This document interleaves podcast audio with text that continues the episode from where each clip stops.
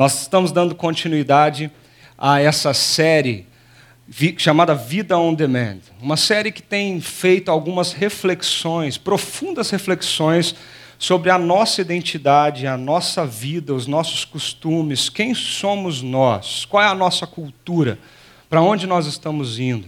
Nós temos pensado sobre quem detém o controle da nossa vida. Porque diante dessa expressão on demand, dessa cultura onde nós queremos estar sentado na poltrona com o controle na mão e decidindo os diversos e variados fatos da nossa vida, nós nos tornamos pessoas cada vez mais, talvez, é, prepotentes, arrogantes, orgulhosas. Quando nós temos o controle, nós temos a certeza de uma coisa: quem controla a minha vida sou eu, quem decide os meus passos sou eu. E essa cultura começa a me envolver, não somente na minha casa, mas com os meus filhos, no meu ambiente de trabalho, no meu relacionamento de amizade. E nós vamos sendo imersos num contexto onde tudo se torna on demand, na palma da mão Sou eu que decido, sou eu que escolho, eu que controlo.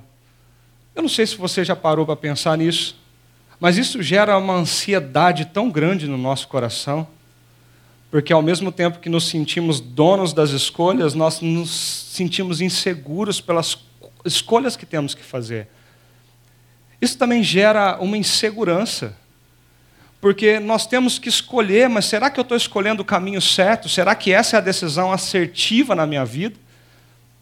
Estar no controle de tudo gera distorções em todas as áreas da nossa vida. E hoje, nós queremos tratar de uma área muito específica. Se nós já conversamos um pouco sobre quem demanda tudo isso, o Deus desse mundo on demand, isso é o próprio eu, o próprio ego humano isso nós trabalhamos também um pouquinho sobre a ética no domingo passado, sobre como nós nos portamos, como nós agimos, como nós flexibilizamos, tornamos a ética estética, tornamos a ética elástica, por causa dessa cultura on demand. Hoje eu queria chamar a tua atenção para esse aspecto da nossa vida. Diante dessa cultura onde eu estou no controle e eu decido os meus passos, como fica os nossos relacionamentos? Como fica a nossa relação com o outro? Como fica a minha posição e a minha postura frente àquele que está comigo nessa jornada, nessa caminhada? E aqui, embora a imagem apareça uma mão dada com alguém, nós não estamos falando somente de casamento, relacionamento conjugal, nós estamos falando de todos os aspectos de relacionamentos humanos da nossa sociedade. Essa cultura vem para trazer algumas transformações significativas na forma como nós lidamos com o outro. E para começar essa reflexão, eu queria trazer alguém para nos ajudar a pensar sobre isso.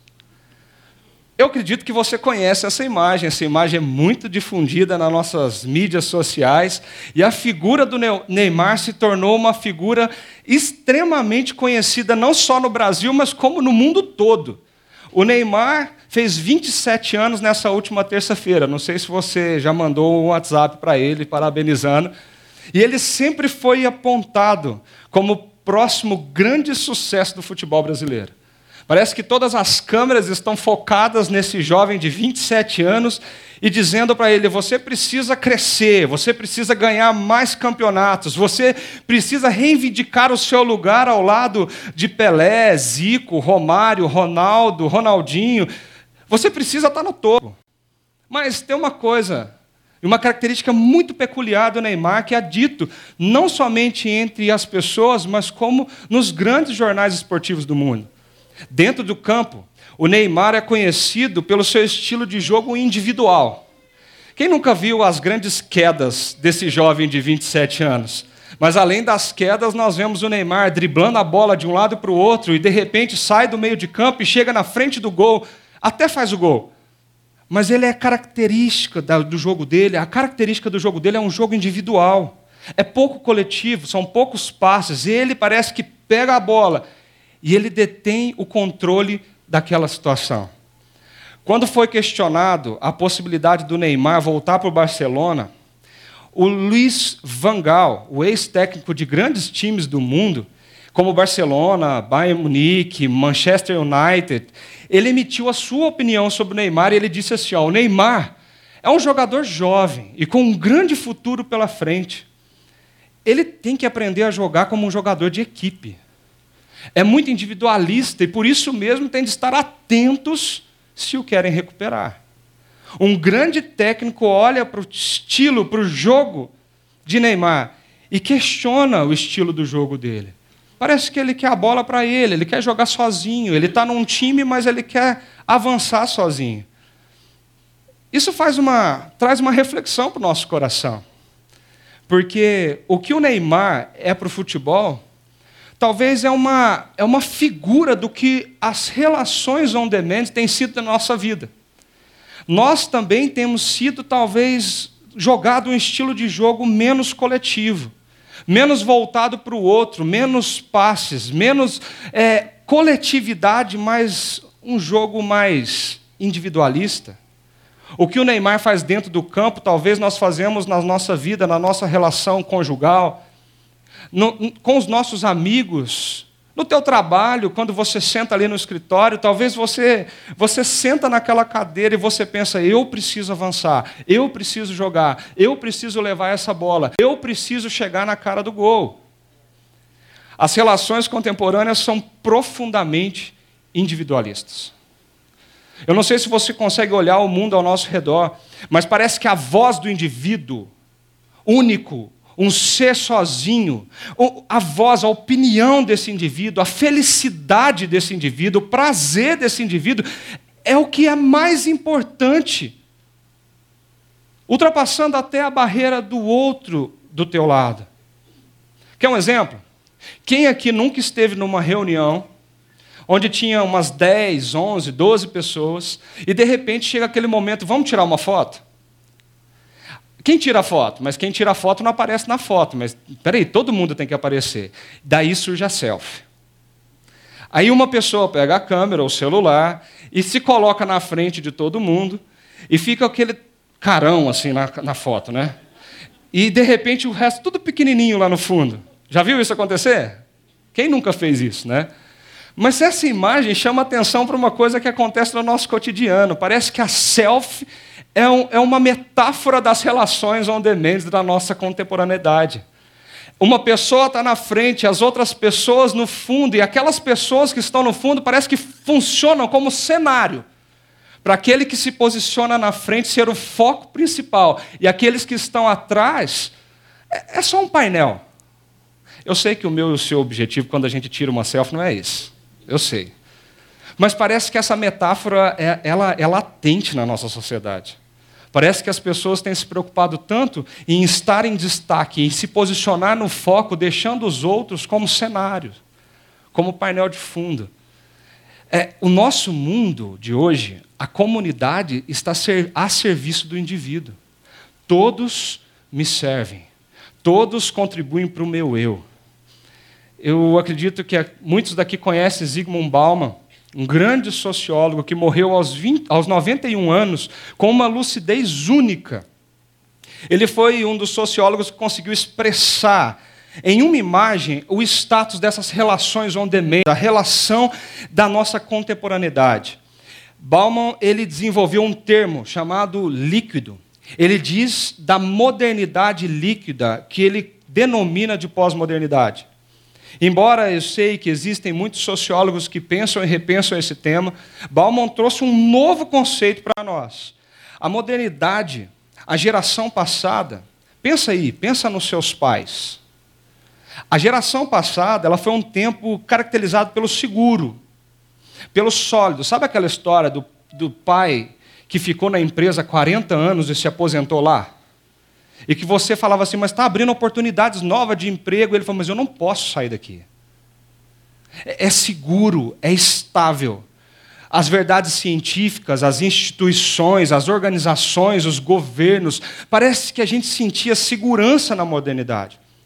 Mas a partir do momento que a sociedade passou pela Segunda Guerra Mundial, e até os dias de hoje, segundo o pensamento de Bauman, tudo foi se tornando muito fragilizado, muito fluido, líquido, escorre, não tem uma forma, uma forma exata de ser. Aí as instituições, os movimentos sociais, as opiniões, as ideologias, por que não os relacionamentos? se transformaram em relacionamentos líquidos, descartáveis. Parece que surgiu no ser humano um profundo sentimento de insegurança. Agora nós não temos mais aquelas, aquelas instituições seguras e estáveis, mas nós temos um, uma desconfiança latente no coração do homem. É um descrédito com tudo. Você fala, aquelas, aquela instituição é, é, é certa, ela é saudável. Parece que o nosso coração da pós-modernidade já olha para aquilo. Eu, eu, será? Será que eu posso confiar? Será que eu posso investir meus recursos? Será que eu posso investir minha carreira nesse lugar? Nós somos a sociedade do desapego. Nós queremos ter, mas o que nós temos não nos basta. Então nós queremos ter e nós desapegamos, queremos ter e desapegamos. Emocionalmente nada nos preenche. A modernidade líquida é, é essa essa convicção crescente de que a mudança é a única coisa que permanente. E a incerteza é a única certeza. Nós estamos passando por mudanças e mudanças e mudanças. E isso gera no coração do ser humano muita incerteza. Nós não sentimos seguros para crer. Não é verdade? Será que eu estou crendo certo?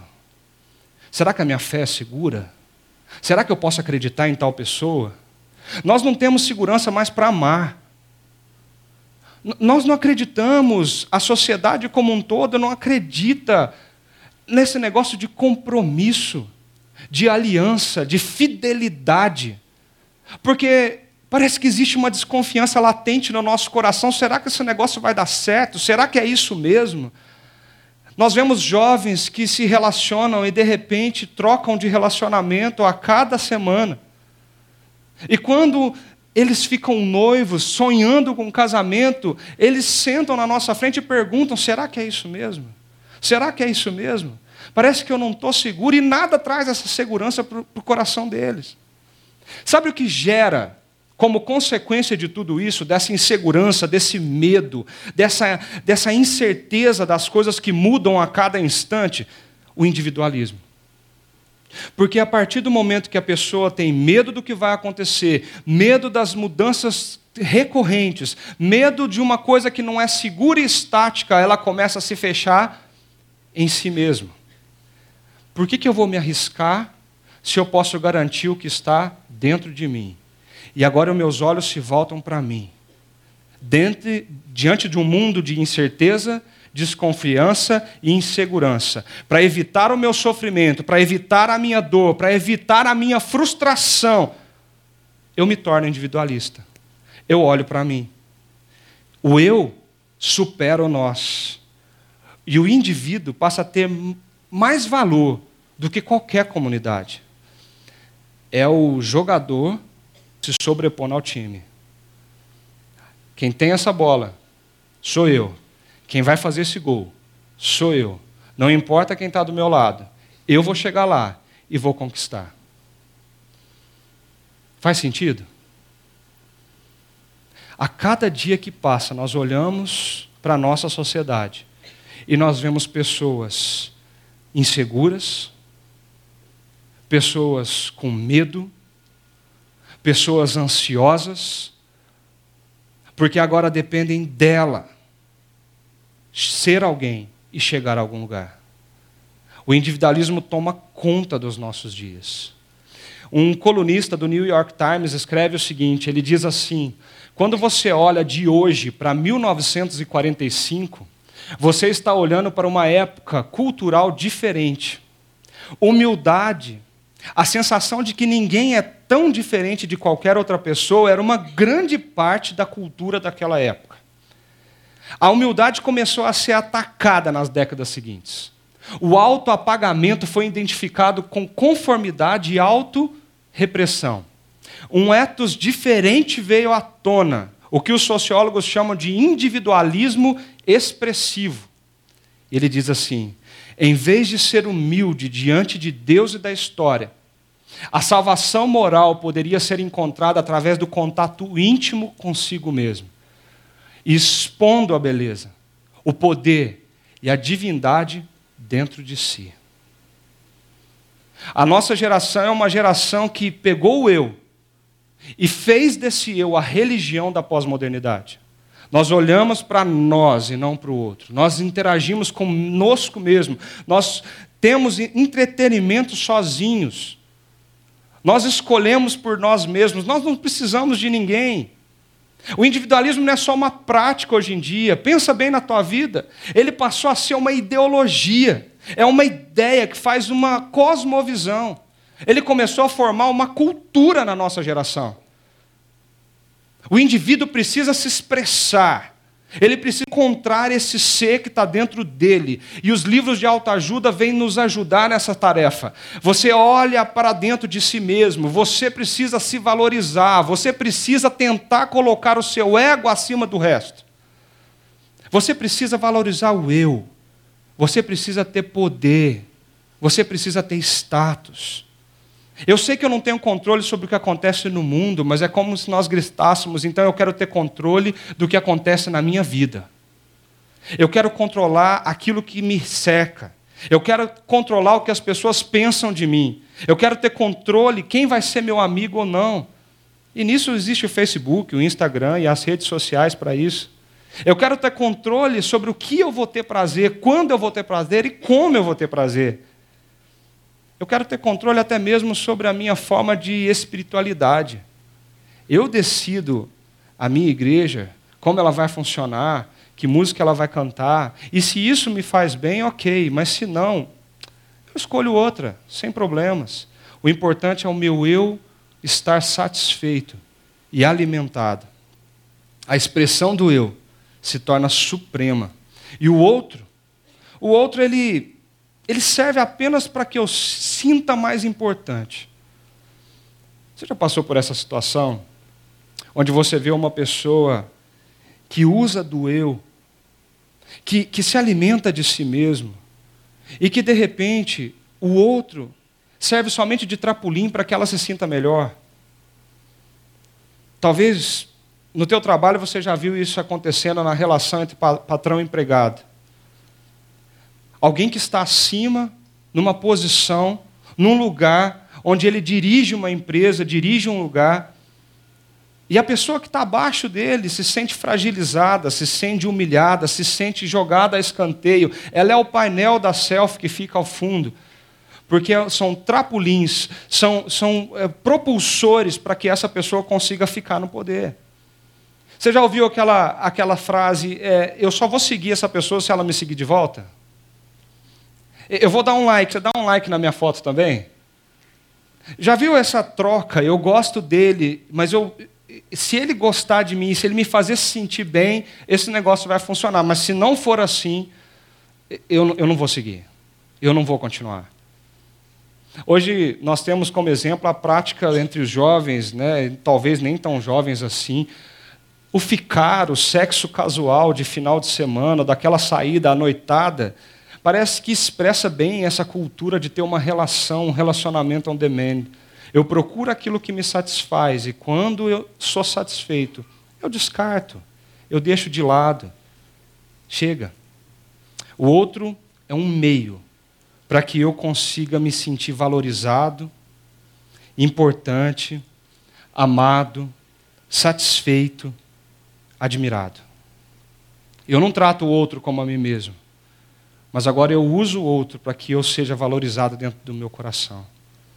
Uma relação onde eu detenho o controle, as pessoas começam a usar uns aos outros para preencher o vazio que existe latente no seu coração. Nós temos no mundo bíblico algo muito importante na palavra de Deus que nos responde a esse contexto. Um contexto de vazio, de solidão, de desconfiança, de insegurança. Nós vamos tentar voltar um pouco no primeiro século e ver o que acontecia numa cidade chamada uma das cidades mais importantes daquela época, a cidade de Filipos. Quando você pega a carta do Novo Testamento, a carta de Filipenses, você consegue entender um pouquinho do que essa cidade significava naquela época. Para a gente entender esse texto, a gente precisa entender quem era essa cidade. Filipos era uma cidade altamente expressiva na Macedônia.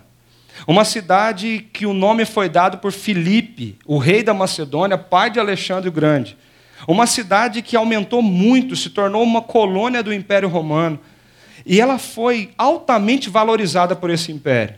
Filipos se tornou uma cidade muito importante, muito expressiva tão expressiva que o governo romano começou a isentar aquela cidade de impostos, começou a dar privilégios para aqueles cidadãos, e aquelas pessoas da cidade de Filipos eram tratadas como pessoas que moravam na própria Roma.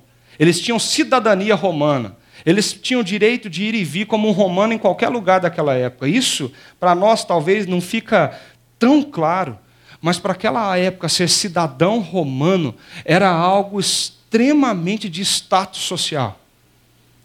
Eu ser cidadão me garantia privilégios, me garantia coisas que as outras pessoas que não tinham cidadania não podiam ter. Filipos começou a olhar para si como um orgulho próprio. Eu sou uma colônia romana. Cada morador de Filipos olhava para si e se portavam com orgulho tal, o orgulho dessa cidadania, o orgulho de ser um cidadão de Roma. Filipenses, o povo conhecido por seu orgulho por ser romano. Aquela cidade tinha até uma rodovia, uma estrada que passava em Filipos, uma das mais importantes da época que unia a Ásia com o Ocidente. Essa via chamada Ignácia, ela passava bem na frente do que chamavam de fórum daquela época. Naquela época, muitas pessoas com vários pensamentos, com uma diversidade de culturas imensa passava por aquela cidade. E eles olhavam latente na cidade de Filipos o orgulho de ser romano, o orgulho de ser cidadão, o orgulho de ser filipense. Paulo tinha sido preso. Por volta de 61 a 63 depois de Cristo, Paulo estava na cadeia e resolve olhar para aquela cidade, escrever uma carta para uma igreja que tinha sido plantada ali. A carta de Paulo a Filipenses é conhecida como a carta da alegria. Você vai ver diversas vezes, inúmeras vezes, essa carta chegando a, a falar sobre uma alegria latente que Paulo tinha. Mas Paulo estava preso. E como uma alegria de alguém preso. Mas tinha algo além da alegria que Paulo expressava, nessa carta que feria o seu coração. E quando nós lemos os quatro capítulos de Filipenses, nós percebemos que algo que incomodava o coração de Paulo é que a unidade da igreja estava sendo dilacerada pela cultura do orgulho romano. A igreja, unida pelo evangelho, ela estava sendo destruída pela divisão que existia entre os seus próprios integrantes. A falta de coesão do evangelho estava prejudicando o andamento da igreja de Filipos.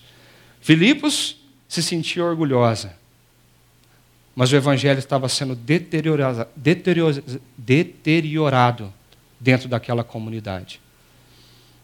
Por duas vezes, Paulo usa a sua carta para falar para aquela igreja sobre cidadania. No capítulo 1, versículo 27, ele escreve assim para aquela igreja: Exerçam a sua cidadania de maneira digna do Evangelho de Cristo. Para quem se sentia cidadão romano com muito orgulho no coração, falar de cidadania era algo muito importante que eles davam ouvido. Paulo usa isso e diz: agora vocês vivam como cidadãos, mas um cidadão de maneira digna do Evangelho de Jesus. Ele trabalha essa temática, ele envolve as pessoas a entender quem eles são e para onde eles estão indo. No capítulo 3 dessa carta, ele diz assim: só que eu quero que vocês pensem com muita seriedade uma coisa. A nossa cidadania está nos céus, de onde esperamos ansiosamente o Salvador, o Senhor Jesus Cristo. Paulo olha para aquela comunidade dividida por situações muito particulares, cuja união estava se, se desfacelando na frente da, da, daquilo que eles eram. E ele olha para aquela igreja e diz: a cidadania nossa está nos céus. A nossa cidadania está no céu, de onde um dia nós veremos o Senhor nos buscar. Olhe para isso.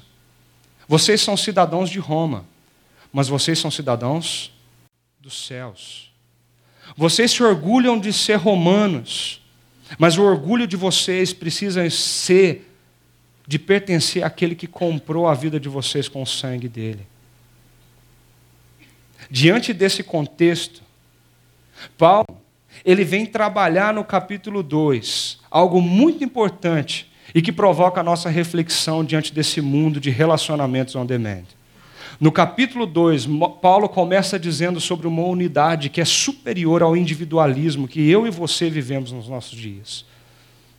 Meu querido, nós somos pegados todos os dias e tentados por pensamentos, por teorias e ideologias que nos aproximam dessa cosmovisão, onde o outro se põe de lado e você se coloca no centro. Todos os dias nós somos tentados que o orgulho do nosso coração cresça e que o eu esteja mais no centro do que o outro. Nós vivemos uma vida eu-centrada, onde o meu trabalho é mais importante, a minha família é mais importante, as minhas necessidades são mais importantes, aquilo que eu penso é mais importante, aquilo que eu sinto é mais importante.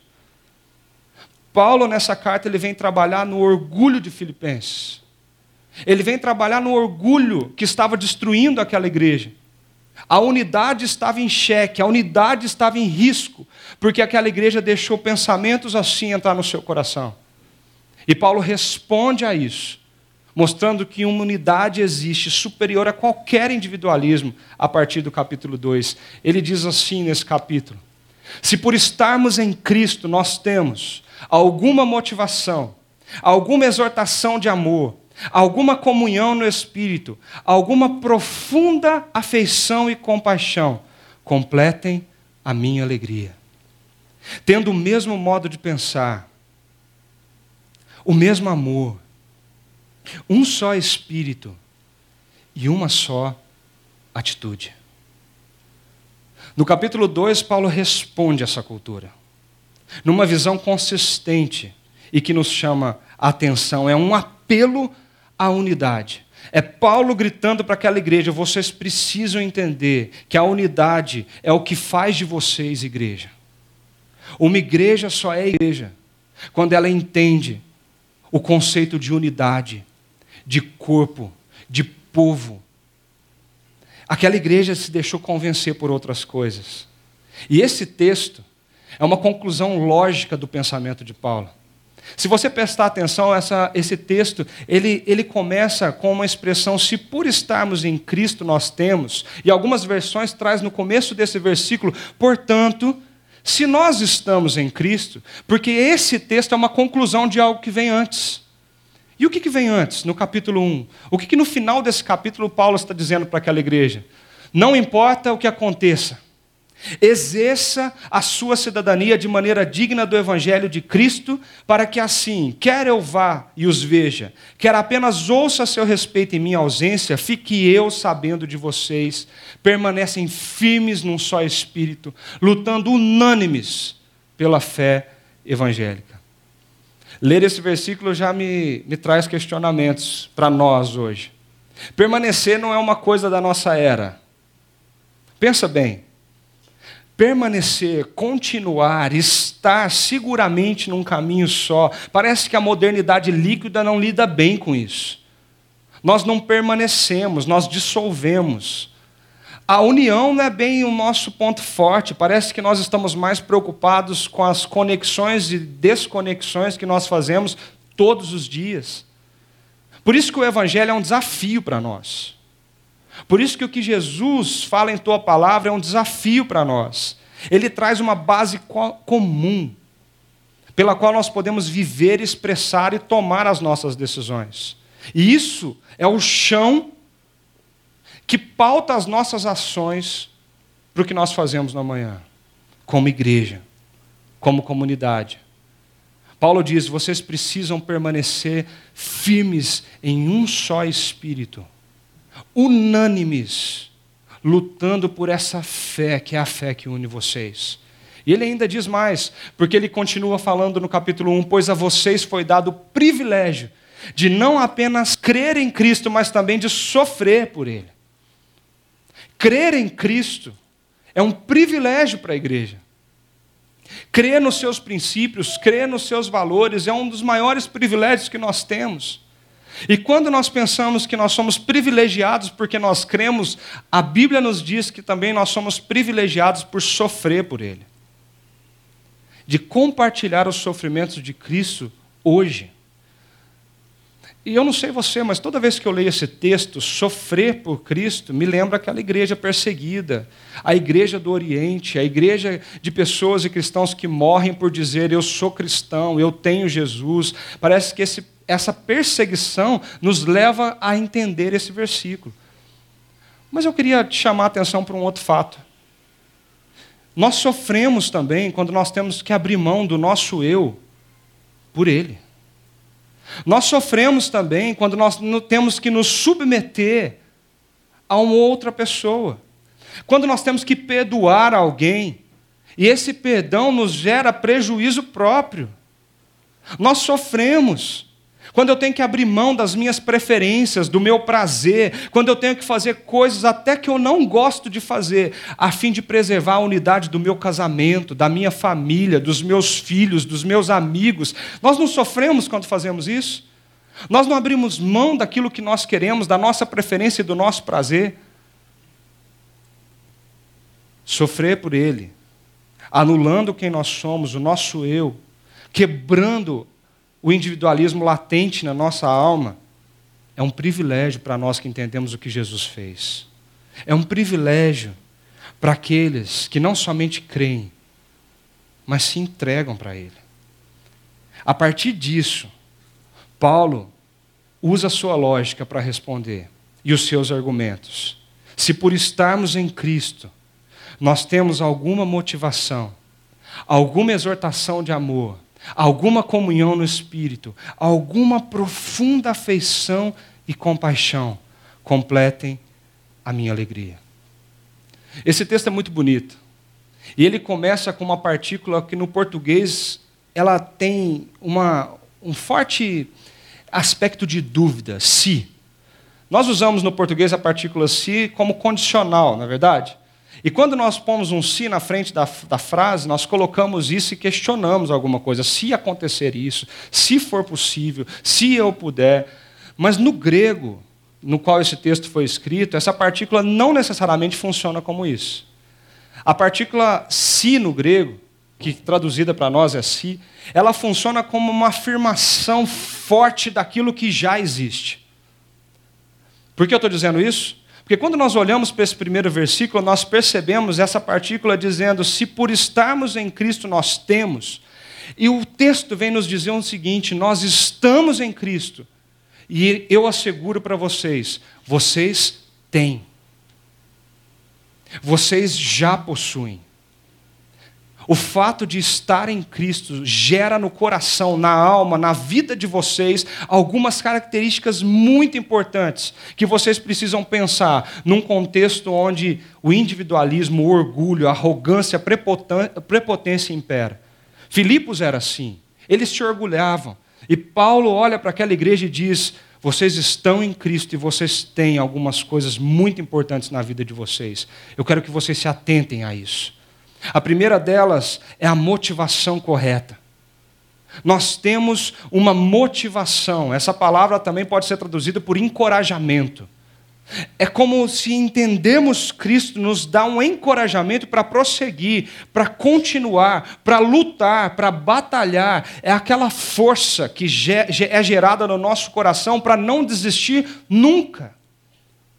Você já passou por uma situação que alguém chegou para você e disse assim: que, que você tem? O que, que você tem que você não desiste, que o seu sorriso não sai do seu rosto? E você foi capaz de dizer para essa pessoa: Eu tenho Jesus na minha vida. Talvez a tua alegria, a tua segurança, ela, ela constrange aquelas pessoas que estão perto de você a ponto de levantar questionamentos. E, Paulo está contando para essa igreja que uma vez que nós estamos em Cristo, nós temos esse encorajamento da parte dele. Existe algo dentro de nós que nos impulsiona para viver, nos impulsiona para o Evangelho, nos impulsiona para o amor. Existe algo dentro da gente que não nos deixa desistir nunca. Por mais tristes, por mais solitários que nós nos sintamos, algo lá no fundo do coração, quando nós nos conectamos a Deus, nos diz: levanta, continua. Essa motivação, esse encorajamento, é quando nós olhamos o que Jesus fez, entendemos o que ele fez, isso nos leva a pensar quem nós somos. Ele continua dizendo: vocês já têm esse encorajamento. Vocês também têm uma exortação de amor. Vocês têm um consolo, um consolo do amor que eu tive. Se nós estamos falando de pessoas vazias, orgulhosas, que precisam de atenção, precisam receber essa atenção para ver quem são e sentir que são alguém, Paulo olha para aquela igreja e diz assim: vocês possuem o amor que gera vida em vocês. Vocês são amados. Existe alguém que ama vocês. Quando nós entendemos quem Deus é na nossa vida, nós entendemos que nós somos amados. Que o amor dele transpõe barreiras e qualquer barreiras, que o amor dele quebra qualquer trauma existente no nosso coração. O amor dele nos assegura do que nós vamos fazer amanhã. Quando nós entendemos que esse Deus nos ama, nós não precisamos correr atrás de elogios, de alta afirmação, nós não precisamos correr atrás de pessoas que nos elevem, nós precisamos entender que esse amor é suficiente para dizer quem nós somos diante do que Ele é. Uma vez eu estava diante de uma pessoa, há muito tempo atrás, uma jovem, e ela contava para mim que ela nunca se sentia amada na vida. Mas que a partir daquele momento, daquele dia que nós conversamos, que o amor de Jesus foi compreendido no coração dela, aquela jovem olhou nos meus olhos e disse: Eu não preciso buscar mais esse amor em nada, porque eu entendi que eu sou amada. Esse amor me preenche agora. A vida daquela jovem foi transformada por entender que ela não era sozinha, mas que ela possuía um amor que era muito maior do que ela imaginava. Paulo está dizendo aqui, a Bíblia está dizendo, vocês já têm esse amor. Vocês também já têm a comunhão gerada pelo Espírito. Sabe essa coisa gostosa de encontrar um ao outro e saber que você não está sozinho na vida? Saber que você pode caminhar, que tem alguém do teu lado, que quando você precisar, alguém te levanta para te ajudar. Essa comunhão que nós desfrutamos aqui, essa comunhão foi gerada pelo Espírito Santo. É a comunhão traduzida como koinonia, aquela comunhão forte, o compartilhar. Nós não compartilhamos somente os nossos recursos, nós compartilhamos aquilo que nós somos. Eu não sei quantos de nós aqui já sentamos num grupo pequeno durante a semana Talvez nem vontade de ir naquele grupo a gente estava naquele dia, mas a gente senta naquela roda, nós nos sentamos com aquela roda de pessoas que têm o mesmo objetivo. E parece que quando nós ouvimos um ao outro, quando nós falamos uns para os outros, nós nos alimentamos de uma força. Paulo está dizendo para aquela igreja: vocês possuem uma comunhão gerada pelo próprio Espírito. Vocês possuem uma profunda afeição e compaixão vinda de Deus. Algumas versões trazem esse termo como misericórdia, mas esse profunda, é, literalmente no grego, quer dizer vísceras. É uma coisa tão profunda que naquela época era traduzida como uma coisa visceral, é algo que vem de dentro, é algo que você sente de dentro para fora. Você sabe que Deus olha para você com amor e você sente essa misericórdia que te impulsiona para viver. Você já tem isso. Em Jesus você tem isso. São quatro privilégios que nós gozamos com Cristo, que nós temos com Ele. Perceba que essa linguagem é profundamente afetiva, que isso já é uma realidade, mas que isso demanda de nós, agora, quatro práticas diante daquilo que a gente já tem. Se vocês possuem motivação, exortação de amor, comunhão no espírito, afeição e compaixão, então parem um pouco e pensem no estilo de vida que vocês estão vivendo. A construção do texto é um paralelo. E ele fala então, agora vocês precisam possuir o mesmo modo de pensar. Se vocês são motivados, impulsionados pela, pelo Evangelho, se a base que assegura essa comunidade é o Evangelho, vocês precisam pensar igual. É um pensamento, uma cosmovisão, é um mindset, é uma estrutura mental que nos leva a agir, é uma forma de encarar a vida unânime. A palavra mente para Paulo é uma palavra muito forte. Quando nós lemos os escritos de Paulo, nós vemos mente sendo repetida várias vezes. Só que em Filipenses a palavra mente é usada dez vezes. Paulo trabalha o conceito do orgulho daquela igreja com a forma que eles pensam. Como nós vamos corrigir o orgulho do nosso coração? Transformando o nosso pensamento em um só. A nossa forma de agir. Nós lutamos contra o individualismo e o utilitarismo, ancorando a nossa vida em uma cosmovisão única. Nós agimos como agimos, porque Deus nos deu princípios e valores.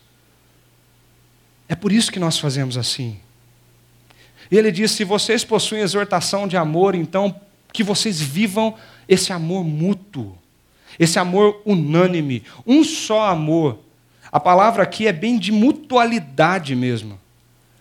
O amor líquido é aquele amor que se dissolve. A relação ela dura quando o amor existir. Ela dura enquanto a paixão estiver latente. Ela dura enquanto o sentimento estiver apertando o peito. Quando isso para de acontecer, a gente descarta aquele relacionamento e parte para outro que gere paixão na nossa vida. O amor aqui mútuo que Paulo está dizendo que nós devemos ter é uma mutualidade de não de um sentimento, mas de uma decisão de olhar para o outro em amor. Se nós somos impulsionados e consolados por Cristo em amor, nós devemos amar o próximo, amar o outro, olhar para o outro. Isso nós fazemos possuindo um só espírito. A palavra melhor para tradução aqui seria uma só alma. Os sentimentos harmoniosos. Nós compartilhamos agora aquilo que nós sentimos. Nós compartilhamos as nossas emoções. Como comunidade, juntos, único, nós andamos com os mesmos sentimentos. E isso gera em nós uma só ação, uma só atitude. Na verdade, a palavra aqui para atitude volta àquela palavra de mente, a forma de pensar, fronel, a nossa cosmovisão. O que Paulo está tentando dizer para nós e para aquela igreja é que se nós queremos lutar contra o individualismo, esse individualismo utilitarista que usa o outro e romper com essa cultura. Nós precisamos batalhar pela união. Nós precisamos pensar igual, caminhar no mesmo caminho. Nós precisamos ter o mesmo amor, nós precisamos ter os, os sentimentos em harmonia e algo que nos gere, algo que nos leve a uma atitude igual. A nossa missão, como Chácara Primavera, é comunicar a vida em Jesus de forma contemporânea, criativa, acolhedora, transformadora. Todos nós somos pessoas diferentes, mas nós caminhamos no mesmo caminho para o mesmo objetivo. Qual é o objetivo da nossa comunidade? É lutar contra o individualismo latente dessa cultura on demand e mostrar que o evangelho é acessível àquelas pessoas que não conhecem.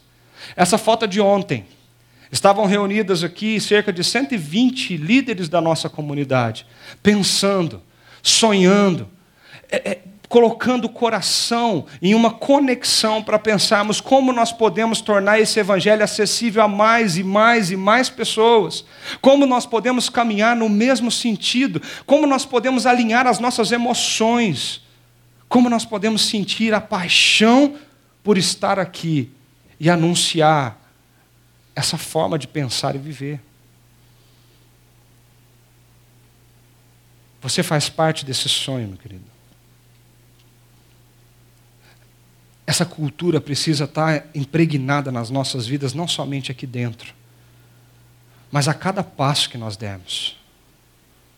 Enquanto o mundo diz para você, pense no teu coração, pense nos teus propósitos, pense na tua meta, pense nos teus objetivos, olhe para a tua família, olhe para teu, aquilo que te dá prazer. Nós olhamos para o outro e dizemos, nós queremos o bem do outro.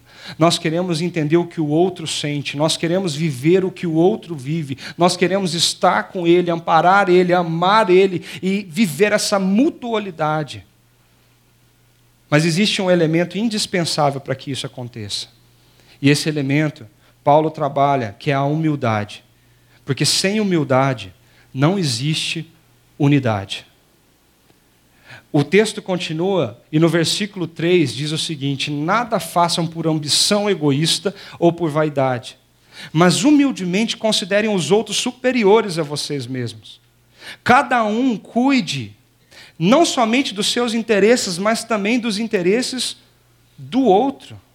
Olha a lição que Paulo trouxe para aquela igreja, uma igreja que se orgulhava por ser cidadã romana, uma igreja que considerava-se acima das outras pessoas, uma igreja, uma, uma cidade, pessoas que se colocavam uma posição superior, de superioridade.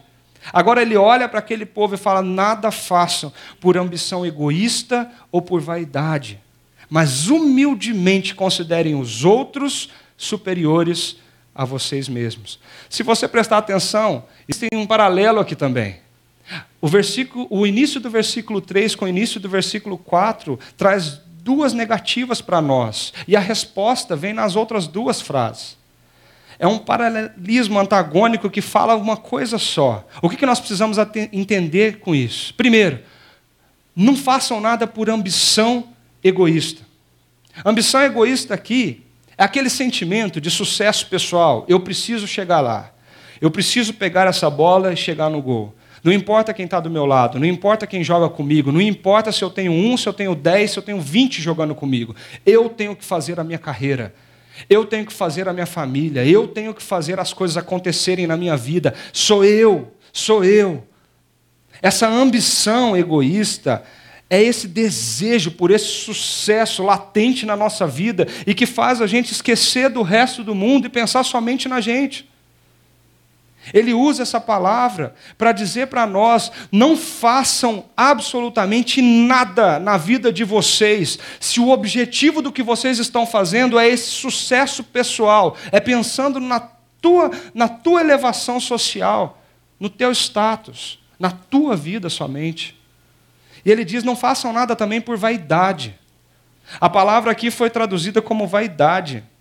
Mas esse termo, ele tem muita relação com orgulho, com presunção, é exatamente o que os filipenses sentiam. Eu sou superior aos outros porque eu sou cidadão romano. Eu tenho direitos romanos, eu vivo uma cidadania romana, eu me visto à moda de Roma, eu tenho comportamentos da elite romana, eu sou superior aos outros.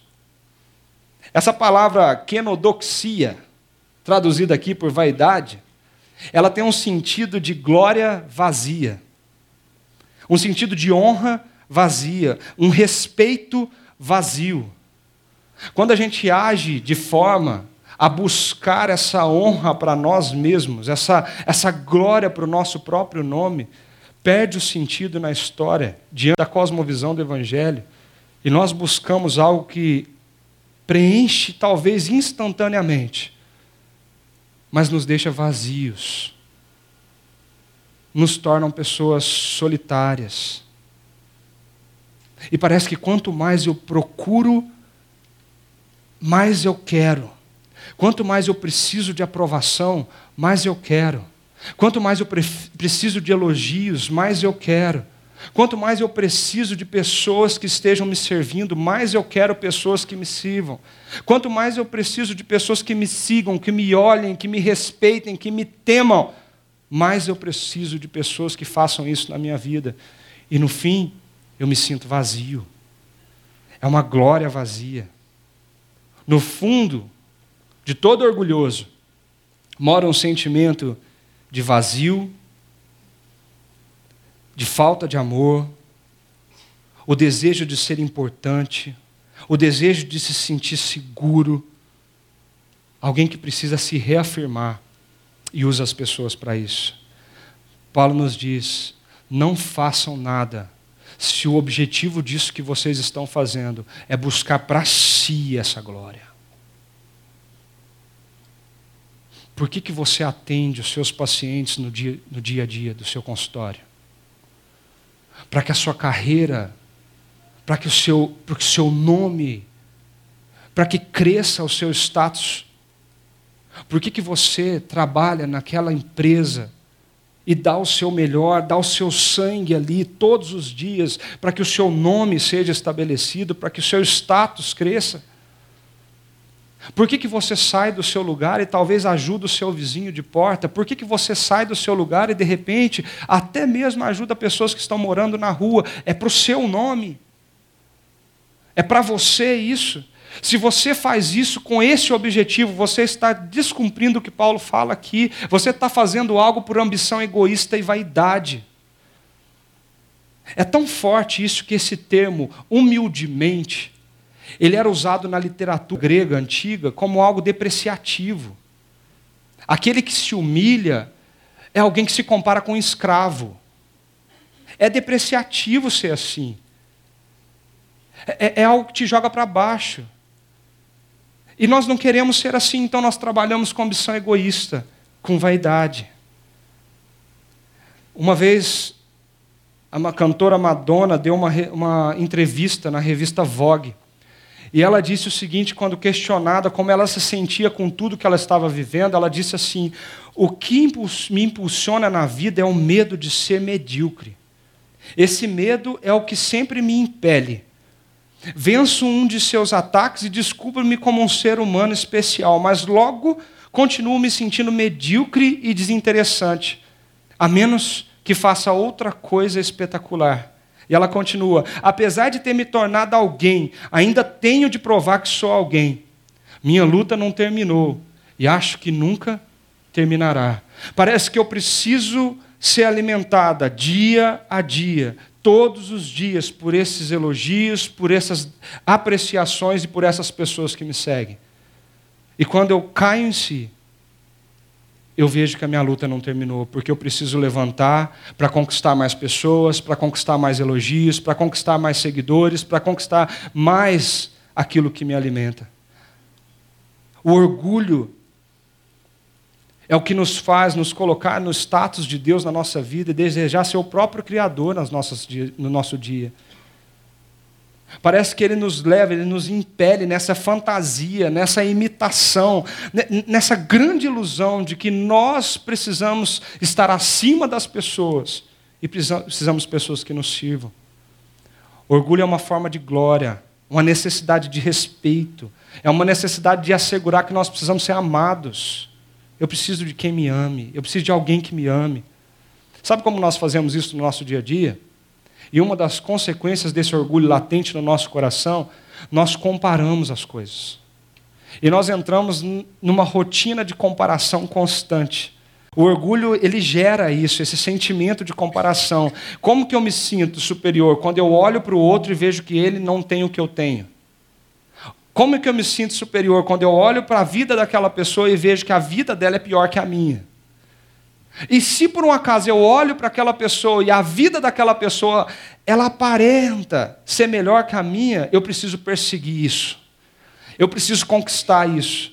E eu começo a fazer coisas por atitude egoísta, arrogante, presunçosa. O que eu quero é o meu status, o que eu quero é o meu nome. C.S. Lewis ele disse uma vez no seu livro assim: o orgulho não tem prazer em ter algo, apenas em ter mais do que o outro. Dizemos que as pessoas têm orgulho de serem ricas, espertas ou bonitas, mas não são. Ele continua: elas se orgulham de ser mais ricas, inteligentes ou mais bonitas do que os outros. Se todos os outros se tornassem igualmente ricos, espertos ou bonitos, não haveria nada de que se orgulhar. É a comparação que te deixa orgulhoso. O prazer de estar acima do resto. Agir por ambição egoísta e vaidade é você olhar para o outro e dizer: Eu estou acima de você. É você olhar para o outro e se sentir acima dessa pessoa. O que Paulo está dizendo para nós e trazendo um remédio para esse sentimento do nosso coração é o que continua nesse texto. Ele diz assim: humildemente, considerem os outros superiores a vocês mesmos. Humildemente. A palavra que nos liga à condição de um escravo naquela época. Ao invés de você se, querer se colocar num pedestal onde você olha por cima as pessoas que estão perto de você, Paulo nos convida a nos humilharmos a uma posição abaixo do outro. Quando nós olhamos o outro, entendemos que nós não somos melhor do que ele, nem maior do que ele, mas nós estamos abaixo dele. É difícil fazer isso. É difícil agir assim. Principalmente quando uma cultura quer nos consumir dizendo seja o melhor. Você quer ser feliz? Seja o melhor. Você quer chegar lá? Seja o melhor. Você quer ganhar copas? Então seja o melhor jogador. Você quer estar naquela revista famosa? Então seja o melhor empresário. Numa cultura que nos impulsiona a ser o melhor, a nossa cosmovisão cristã vem nos dizer que a humildade deve superar o orgulho. E é essa humildade que vai nos trazer união. Na nossa relação entre patrão e empregado, na nossa relação de amizade, na nossa relação de comunidade. Ninguém aqui é melhor que ninguém, mas nós temos uma só fé, um só amor, uma só alma. Nós olhamos para o mesmo lado e vivemos o mesmo caminho. Deus nos chama para cuidar uns dos outros. Olha o que o texto diz: cada um cuide não somente dos seus interesses, mas também dos interesses do outro. Não somente se colocar abaixo das pessoas, mas agora a nossa cosmovisão nos chama, o que Jesus nos ensina é que nós precisamos não cuidar somente de nós mesmos, mas cuidar do outro. É parar de olhar para os nossos interesses somente e agora olhar para o interesse do outro. Aquela história de que a minha vida, eu, eu vou olhar somente para mim, aquela história de que eu não tenho nada a ver com você, isso é totalmente quebrado aqui.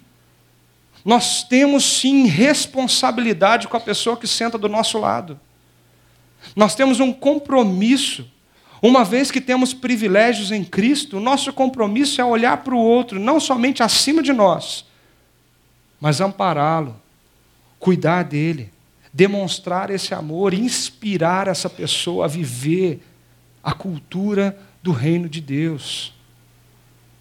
Não é errado você lutar pelos seus interesses. Deus colocou responsabilidades nas suas mãos. Deus te deu um trabalho, Deus te deu filhos para você cuidar. Deus te deu talvez uma família gigante para você tomar conta e instruir ela no caminho certo. Deus te deu responsabilidades e não é errado você zelar por aquilo que Deus te deu. Mas o problema é quando você coloca os seus interesses acima do outro. E quando você usa o outro para satisfazer os seus interesses. O que Deus nos chama é entender que a nossa posição é abaixo. A nossa posição é de servo, de escravo. E que nós devemos olhar para o próximo, para aquele que está do nosso lado, não somente sentindo pena, dó, compaixão, mas cuidando dele. A pergunta que nós fazemos é: o que nós temos feito para cuidar das pessoas que está, estão perto de nós? Quais são as nossas atitudes, os nossos movimentos para que essas pessoas sejam cuidadas? Eu gostaria que você assistisse esse vídeo que exemplifica um pouco disso.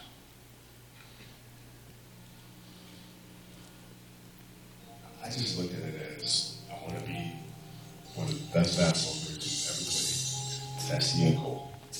How do I get there? How do I get there? Every decision I made in my life was centered around the process of helping me eventually get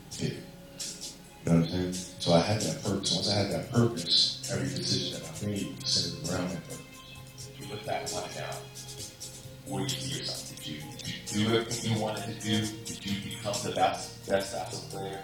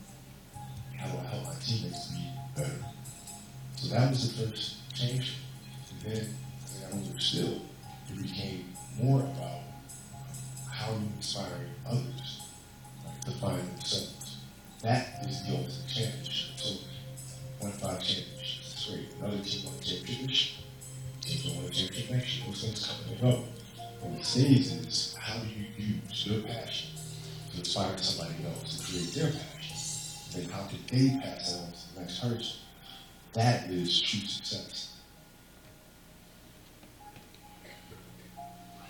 Kobe Bryant é um ex-jogador de basquete profissional americano, não sei se você o conhece. Ele jogou toda a sua carreira de 20 anos com o Los Angeles Lakers na NBA. E ele venceu vários, várias temporadas. Nessa entrevista, quando ele foi perguntado qual era a maior motivação dele em tudo que ele viveu e como ele se via, ele fala isso. Que o mais importante, o que ele mais aprendeu foi usar a sua paixão para inspirar os outros a criarem a sua própria paixão e inspirar outras pessoas. Esse seria o verdadeiro sucesso.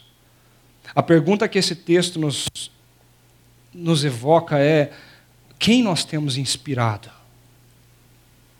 Quem nós temos motivado? Quem nós temos impulsionado? Quem nós temos conduzido? O que nós temos feito com as pessoas que estão ao nosso derredor? Quais são as nossas atitudes? Atitudes não para o nosso sucesso pessoal, não para o nosso eu, mas olhando para o outro, olhando para ele como maior que eu mesmo, olhando para os interesses dele como superiores aos meus próprios interesses. O que nós temos feito no nosso dia a dia? Cristo veio e nos deixou o maior exemplo de como nós devemos agir. O texto tem o seu centro nesse versículo dizendo: Seja a atitude de vocês a mesma de Cristo Jesus. A atitude aqui é a mesma palavra. Mente. A forma de pensar, o pensamento que te impulsiona. O centro desse texto nos coloca em Cristo, a atitude correta. E Cristo foi aquele que, sendo Deus, ele disse: Eu não vim para ser servido. Eu vim para servir e dar a minha vida em resgate de muitos. O que o texto de Filipenses nos traz, ele nos diz que, embora sendo Deus, ele não considerou que o ser igual a Deus era algo que devia se apegar, mas esvaziou-se a si mesmo, vindo a ser servo, tornando-se semelhante a homens e sendo encontrado em forma humana, humilhou-se a si mesmo e foi obediente até a morte e morte de cruz. Ele não olha para si mesmo como homem, ele se esvazia da sua glória, se torna um como eu e você, tentado pelas mesmas coisas. A Bíblia nos mostra Jesus sendo tentado pelo orgulho humano, quando Satanás o confronta. Mas ele se esvazia e se torna servo. Ele se humilha. Essa palavra humilhou-se aqui não é um sentimento, é uma atitude. Muitas vezes nós temos que nos humilhar diante do outro, como uma atitude para vencer o nosso individualismo, o nosso egoísmo, a nossa presunção, a nossa arrogância. É diariamente perguntarmos quem nós achamos que nós somos diante do que a Bíblia e Deus nos fala que nós somos. O texto continua dizendo que por isso Deus o exaltou à mais alta posição e lhe deu o nome que está acima de todo nome, para que ao nome de Jesus se dobre todo o joelho nos céus, na terra e debaixo da terra, e toda língua confesse que Jesus Cristo é o Senhor, para a glória de Deus Pai. Nessa cultura individualista, orgulhosa, de vaidades arrogantes, Deus nos mostra quem é o Senhor de todas as coisas. E quando nós colocamos Jesus como Senhor da nossa vida, detentor do controle de tudo que nós somos, nós lutamos da melhor forma contra o individualismo. Nós olhamos para nós e entendemos quem nós somos. Nós olhamos para o outro e consideramos ele maior que nós mesmos. Nós não olhamos somente para os nossos interesses, mas nós entendemos que o interesse do outro vale muito mais do que nós imaginamos. Porque um dia ele disse isso para Jesus. E através de Jesus, nós não precisamos buscar autoafirmação, nós não precisamos nos preocupar excessivamente com o que os outros acham do nosso respeito, não pensam a nosso respeito no sentido de nos nutrir de amor e de atenção. Através de Jesus, Deus essa manhã está dizendo para mim e para você: você é meu filho amado, em quem eu tenho prazer, em quem eu tenho toda a minha alegria que as nossas atitudes, as nossas ações, as nossas motivações estejam diante desta convicção. O amor de Jesus nos basta para entendermos quem somos e para andarmos juntos. Que a união seja a base da nossa convicção e que essa igreja caminhe, que a nossa comunidade caminhe na convicção de que nós somos unidos em Cristo Jesus. Eu queria, antes de terminarmos, lançar somente alguns desafios para você. Primeiro, suas ações têm contribuído para que a unidade em torno da visão da nossa comunidade seja construída. Aquilo que você tem feito, pensado, aquilo que você tem sonhado na tua vida, ele tem contribuído para que essa comunidade seja construída num só amor, num só espírito, numa só fé. O que você planeja fazer com aquilo que você é? Com seu poder, sua influência, os seus recursos. O que você planeja fazer com aquilo que Deus te deu? E por fim, você é amado por Deus por causa do que Jesus fez. Você já escolheu render o controle da tua vida a essa segurança infalível e imutável desse amor? Feche os seus olhos. E eu quero convidar você a, durante essa canção, fazer essa oração entregando a tua vida mais uma vez nas mãos dele.